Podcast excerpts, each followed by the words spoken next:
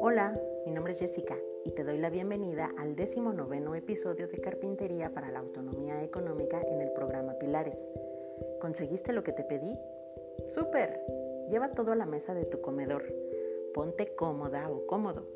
Respira, relájate, escucha con atención las instrucciones y pausa o repite la grabación todas las veces que necesites para que puedas hacer el ejercicio correctamente. Comienzo. Mi caja es amarilla, de maíz inflado endulzado. Su nombre lo conforman ocho letras rojas.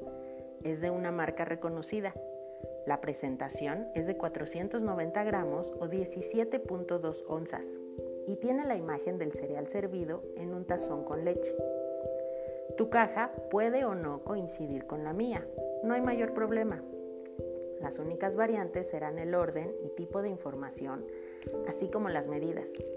Si tu caja ya la abriste, ciérrala, que quede como si la acabaras de comprar.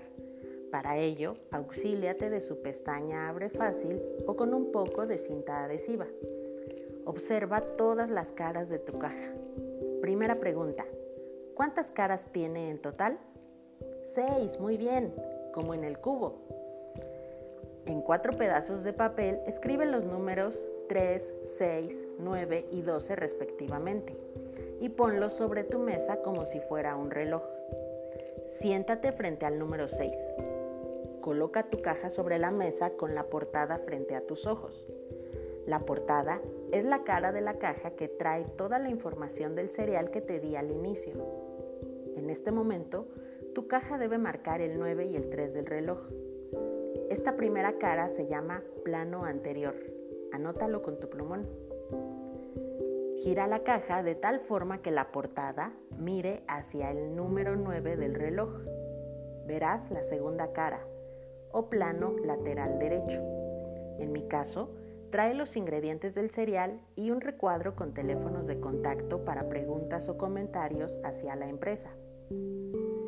Vuelve a girar la caja, pero con la portada mirando hacia el 12 del reloj. Y te toparás con la tercer cara que se llama plano posterior. En mi caso, trae una infografía con consejos para tomar las mejores selfies.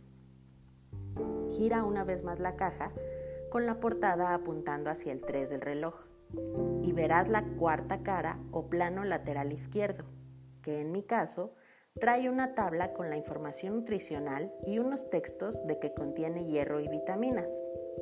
Recuerda ir anotando sus nombres según les corresponda. Gira nuevamente la caja, regresándola a la posición inicial de 9 y 3, con la portada frente a tus ojos.